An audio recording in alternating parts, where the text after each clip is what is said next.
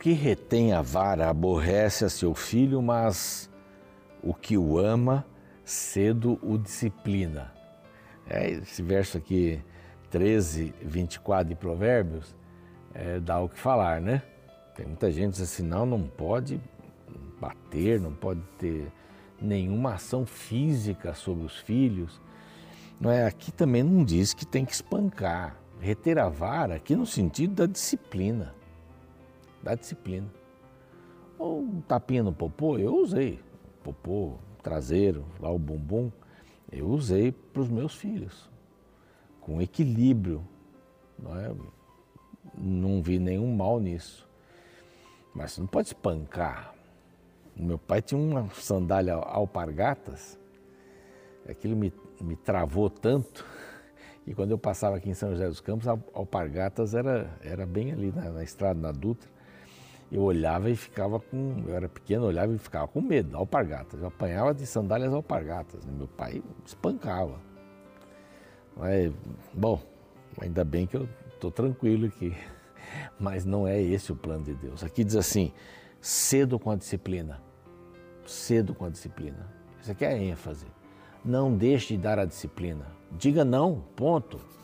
Não vai, fica sentado aí um minuto. Falou uma coisa que não devia ter falado, nós combinamos e tal. E depois do castigo, da disciplina, então vem explicação antes, né? Antes, depois vem a harmonização porque a criança tem que entender que ela não deve fazer aquilo. Ela pode repetir. Então você vai lá novamente, mas tem que ser cedo. A disciplina tem que ser assim, ai que bonitinho, ai tá batendo. Eu, eu já vi, vejo filhos que batem na cara dos pais. Não vou, pá, de jeito nenhum. Tem que aprender cedo. Pai tem que ter respeito. Se não respeitar pai, honra pai e mãe, que é o, o mandamento, não respeita mais ninguém. Não respeita escola, não respeita a polícia, não respeita o Estado, não respeita a igreja, não respeita nada. Essa é a palavra de Deus. Este daqui é o programa Reavivados por Sua Palavra, aqui da TV Novo Tempo. Nossa alegria é podermos chegar até você com um capítulo novo a cada dia. Hoje nós vamos ver o capítulo, aliás, capítulo não, Salmo 70. Salmo 70. Salmo a gente não fala capítulo, né? Salmo 70. É um salmo curtinho, né? vamos tirar algumas lições ali também. Mas um prazer. Prazer ter você no NT Play, quando você ouve o Spotify, o Deezer, é, quando você vê também o nosso canal no YouTube, Reavivados por Sua Palavra NT, olha quanta gente está ali. Nós estamos já rumo aos 500 mil inscritos. E eu convido você a se inscrever no canal, se ainda não o fez, é, Reavivados por Sua Palavra, NT, esse NT é importante no final. É o, é o canal oficial da Novo Tempo. Ali você pode copiar o link, passar para os seus amigos, tanto do capítulo como do canal, tá bem?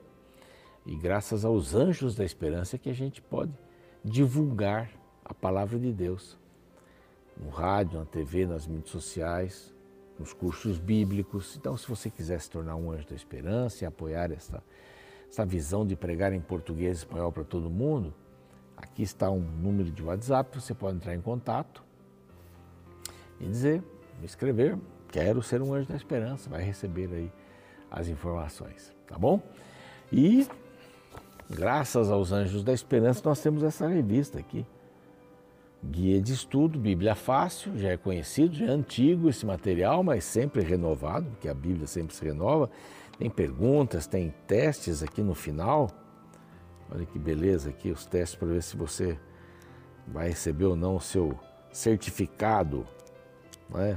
Muito legal isso aqui, vale a pena é, você pedir a revista, um outro WhatsApp, sobre Daniel, que profecias. Um outro número de WhatsApp você pode solicitar aí, tá bom? Nós vamos para o intervalo e depois o Salmo 70. Não saia daí.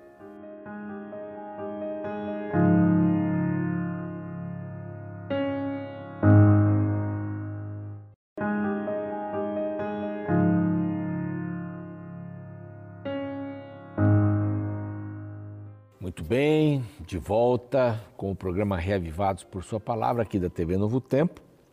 Lembrando que nós estamos, estamos todos os dias aqui às seis da manhã com você e no YouTube, nosso canal Revivados por Sua Palavra, NT, a qualquer hora, todos os capítulos da Bíblia estão ali para você escolher, pastor Fávero, o pastor uh, Gilmar Batistotti e os meus também estão ali, toda a Bíblia, tem capítulos como de Salmos, mais de uma vez, estão gravados por lá.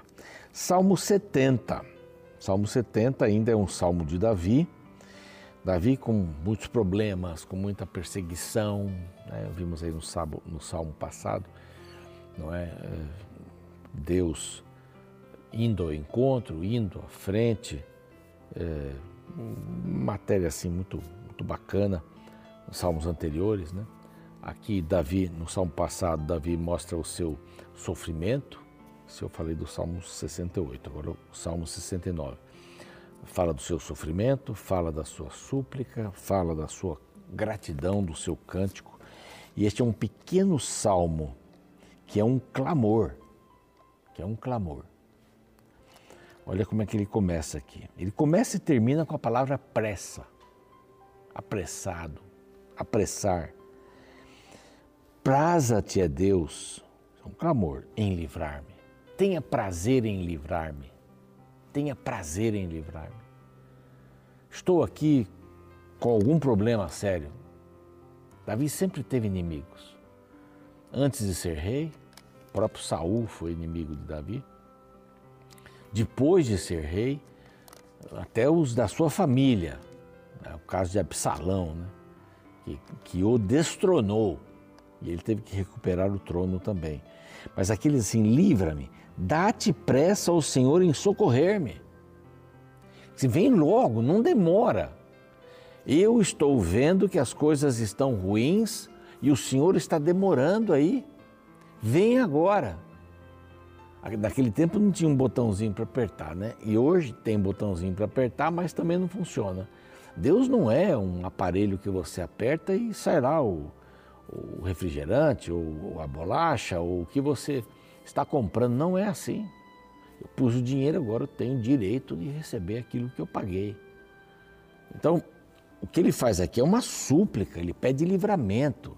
Ele não está negociando com Deus. Uma coisa importante aqui. Senhor, me livra, mas tenha, venha depressa. Venha depressa para me socorrer. Socorro! Socorro, quem me ajuda? No salmo passado ele fala assim: a água está chegando no meu nariz. Aqui ele diz socorro, socorro, mas vem depressa. As coisas estão tomando aí proporções. Então vamos falar um pouquinho sobre isso, venha depressa. E termina também assim, quer ver?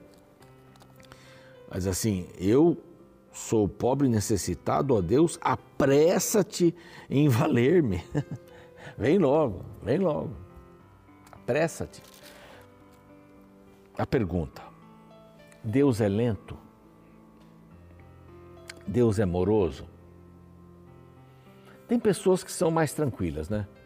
Pessoas que vocês assim, por favor, leva depressa esse negócio até ali e ela vai andando. O depressa dela é ir andando. ela tem pessoas que leva depressa sai correndo. Leva depressa sai correndo muito. Então tem várias graduações aí, né? E a gente olha para Deus diante de uma necessidade. Senhor, venha logo. Bom, alguns já sabem que eu fiz uma cirurgia, estou há quatro meses e meio depois da cirurgia. Houve uma complicação, eu não sou diabético, graças a Deus, e a ferida não fechava. Eu tenho pouca circulação ali, no problema de circulação no pé. O tendão de Aquiles rompeu, o tendão tá, tá, sempre esteve bem, mas a ferida não fechava. Eu orei para Deus, Senhor, não dá, não dá para o Senhor apressar isso? A gente não tem esse negócio? quatro meses e meio, é muito tempo, né? Para uma ferida se fechar, e ela está se fechando, graças à equipe que está, está trabalhando, e Deus também. Agora, enquanto isso, Deus está me ensinando uma lição de paciência. Paciência. Mas por, por mim, a minha oração era, Senhor, essa foi minha oração. Senhor, depressa, faz logo isso a moça quer namorar, o rapaz, Senhor, me arruma alguém logo. Olha, já estou ficando velho, 22 anos, está passando tempo. Vem logo. Você, você conhece o carvalho? O carvalho demora bastante tempo para crescer. E ele vai sofrendo as intempéries do tempo e vai se fortalecendo, suas raízes, até que ele se torna uma árvore frondosa. O diamante também, ele nasce na pressão. A pérola no roçar da areia com o corpo da pérola, da, da, da concha, que está ali dentro da concha. Surge a pérola. Os grandes, as grandes pedras, né? a, a grande pedra, que é o diamante, demora. Não dá para fazer rápido. Você quer comer fruta de uma árvore? Demora. Tem árvores que produzem rápido, tem outras que demoram mais. A jabuticabeira demora bastante para produzir. Demora. Tem que crescer, tem que se desenvolver. Você quer comer jabuticaba? Tem que esperar. Você quer ter um bom casamento? Calma. Não saia atirando na primeira pessoa, atirando no bom sentido, na primeira pessoa que você encontra. Não tem sentido. Não, não, tem que ser isso aqui. E segura a pessoa, um monte de defeitos, tem um monte de coisa e tal. Mas, não, mas é, eu não posso perder. Se eu perder, eu não me caso mais. Ora, então vai se casar com um, problema tão sério. O namoro é para ver isso, tem compatibilidade. Não tenha pressa. Tenha pressa em fazer sexo. Tem um momento certo. Não. Não tenha pressa em crescer. Não faça os seus filhos crescerem rapidamente. Dê tempo para eles brincarem, serem crianças. Tem gente que coloca na escola, depois no judô, no balé, no inglês, no alemão, e vai, e vai, e vai. E na, na aula de reforço, a criança tem um expediente das sete até as sete. A criança tem que ter tempo para crescer. Tem que aprender com os erros. É? A pressa é a inimiga da, da perfeição. A pressa, ela destrói a possibilidade da maturidade. Maturidade. E dizer para Deus assim, Senhor, o senhor está muito lento. Resolve esse assunto logo. E tem assuntos que Deus nem vai resolver. E Deus vai olhar para a gente e vai dizer assim: olha, está aí o meu silêncio. E o silêncio de Deus não quer dizer não, o silêncio de Deus quer dizer que você tem que pensar e aceitar o sim ou não. É a sua aceitação do sim ou não. É sério, muito sério.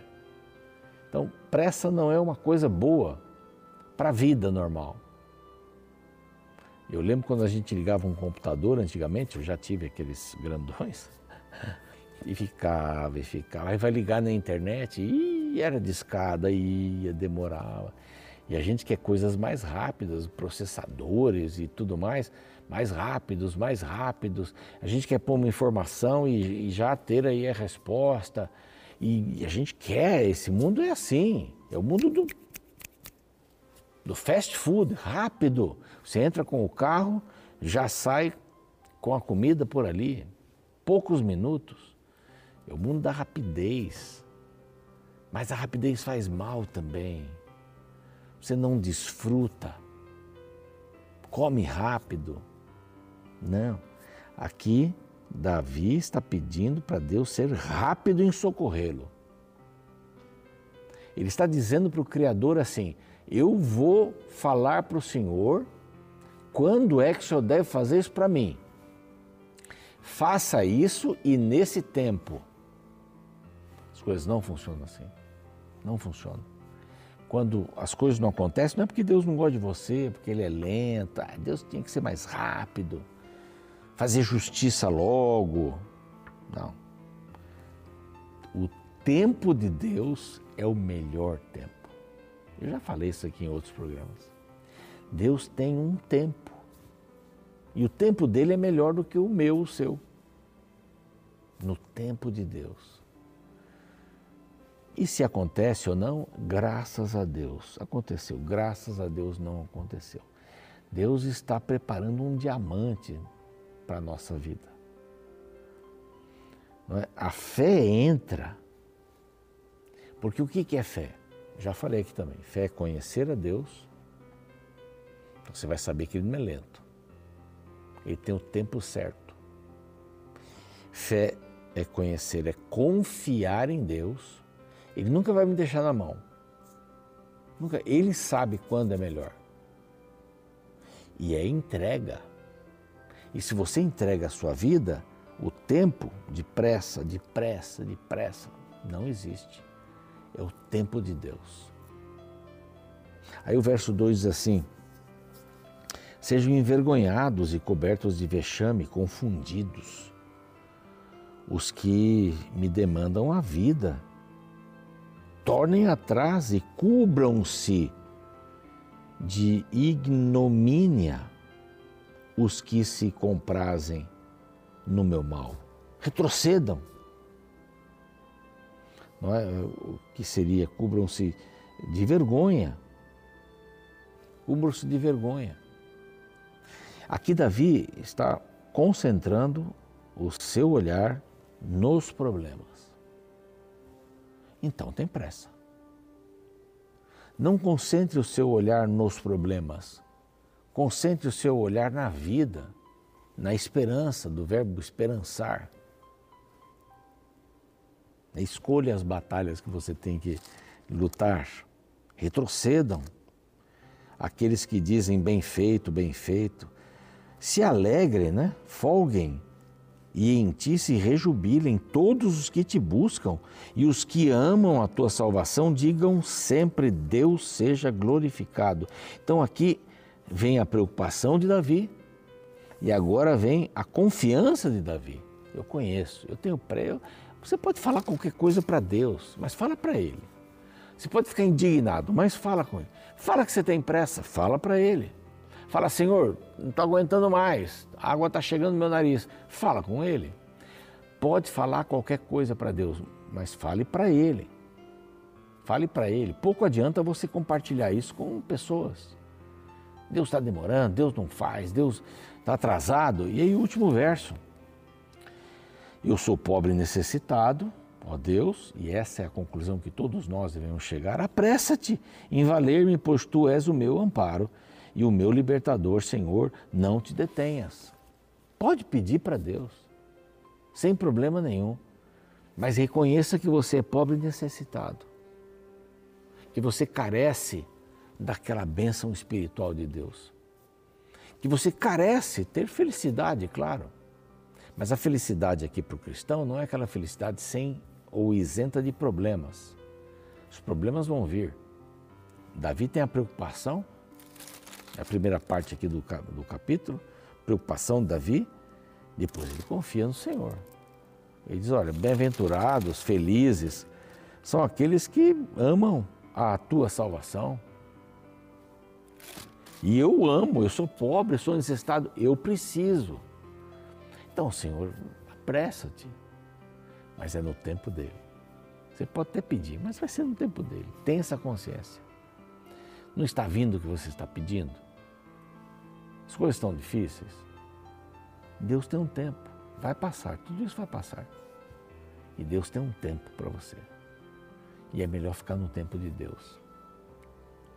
Não tira a maçã verde. Deixa ela ficar madura. A macieira é boa, mas não tira ela verde. Deixa ela ficar madura. Que Deus te abençoe. Eu queria orar com você agora. Pai amado, nós queremos aprender a esperar. Esperar pelo tempo, o tempo que o Senhor acha que deve ser. Esperar pela tua misericórdia, pela tua graça, mas no tempo que o Senhor achar que deve ser, mas nos consideramos pobres, necessitados. Queremos nos alegrar na tua salvação, mas há outras coisas que queremos expor e vamos colocar no teu colo agora. Que o Senhor nos dê essa tranquilidade, essa paz de esperar no Senhor. Em nome de Cristo, amém. O programa segue, eu fico por aqui. Amanhã a gente se vê com o Salmo 71. Até lá. Você é uma pessoa rica ou pobre? Se diante dessa pergunta você pensou na quantidade de bens que possui, então há um grande risco de você ser uma pessoa materialista. O Papa Francisco, líder principal da Igreja Católica, certa vez fez uma declaração muito interessante. A riqueza não serve de nada nos bolsos quando existe pobreza no coração. De fato, é possível falar de dois tipos de riquezas, as externas e as internas. Uma diferença básica entre elas é que a primeira, para ser grande, tem que ser acumulada e sempre está sujeita ao risco de ser roubada. Já a segunda só aumenta quando é compartilhada e jamais pode ser tirada de quem a possui. E por essa perspectiva, descobrimos que as maiores riquezas do mundo o dinheiro não pode comprar. Ele pode comprar uma casa, mas não compra um lar. Ele pode comprar remédios, mas não compra vida. Ele pode comprar prazer, mas não compra amor. Pode comprar poder, mas não compra respeito. Pode comprar uma cama confortável, mas não compra paz de espírito. Outro problema com a definição errada de riqueza é quando a associamos meramente à quantidade de bens materiais que uma pessoa acumula ao longo da existência. Tal perspectiva nos faz entrar em um poço sem fundo e insaciável, visto que ninguém nunca terá tudo. Como bem afirmou Mahatma Gandhi, há riquezas bastante no mundo para as necessidades do homem, mas não para sua ambição. No último verso do Salmo 70, encontramos a maior riqueza que um cristão pode possuir.